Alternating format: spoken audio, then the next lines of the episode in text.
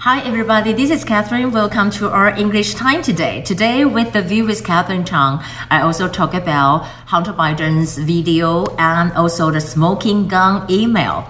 But for the latest information today, I want to talk about the Fox News really re-explode.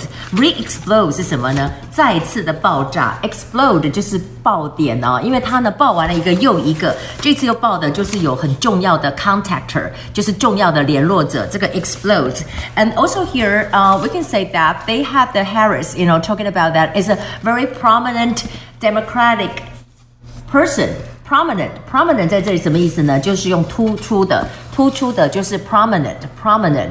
然后呢，最重要的联络者，他就是 key，key 是钥匙，right？key 呃重要的关键联系人就是 key contacts，key contacts 重要的联系人 key contacts. We're talking about here Harris. Um, it's a prominent Democrats and list as a key contacts and also um, talking about for the Biden family. Except for that, we can see this is Harris, right? Harris 他是这次刚好是 Joe Biden 的算是副手的嗯 candidate for the vice president of Democrats。那当然这里还包括了就是少数党的医院当中少数党的人，还有呢我们看到的包括了纽约市长，包括了就是纽约州的州长都在这当中。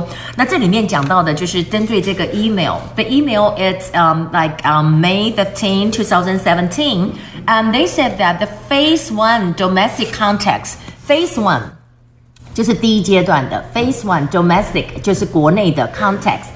的联络的人有谁呢？就列出了这些。那列出了这些之外呢，except for that, we're talking about um Harris and we're talking about what about Joe Biden? Joe Biden's son. Um, they have some videotape and they have some photos and which is really odd because you know one of the girls that was say that 14 year old girl on the bed with him um, actually people said that it was his niece. That's really incredible. Who said that? It's Chanel Rion.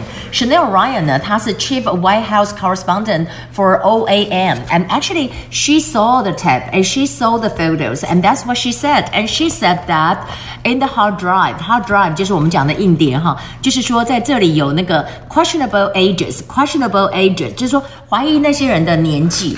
呃、uh,，hard drive，hard drive，我们讲的硬碟，questionable ages，就是说怀疑他们的年纪没有成年，而且有些人认为是只有十四岁，十四岁是很糟糕的一个事情。那他现在事实上已经去报警了。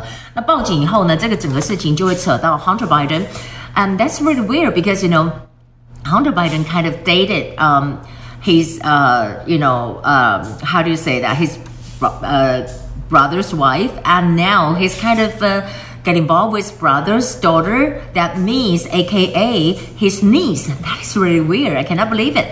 But except for that, we know that Fox News also said something about U.S. Senator Ron Johnson said that Biden was lying because, you know, uh, Hunter Biden really got money from China. How much money is that? It's 5 million U.S. dollars, 5 million U.S. dollars.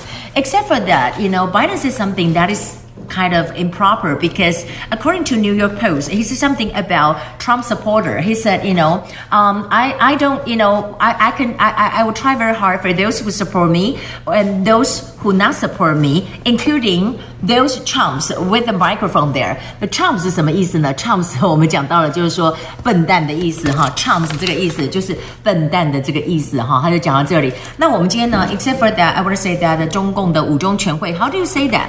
中共的五中全 会呢，你就要讲说 the fifth plenary, the fifth plenary session of the Nineteenth CPC meeting，所以我看到 CPC，我们讲中国共产党不是 CCP 吗？Chinese Communist Party，而 CPC 就是呃、uh, the Communist Party of China。It's the same thing，but they have that。嗯，在这里我们看到 plenary，plenary 就是我们讲到的。 重要的全体的会议就是 plenary。And also, I want to talk about here. We said the perception. 我今天有讲到对于 Trump 跟呃这个呃 Biden 的这个观点哈，观点可以叫做 perception. Perception. Perception 就是一个观点。Okay, we still have some uh, seconds to go. I wanted to go to the book we have today. Um, we can read the book. You can turn into page 200. Page 200, we can say if you have a party, um, what kind of cuisine do you like? 你喜欢什么样一个菜肴？Well, it's a baby shower party.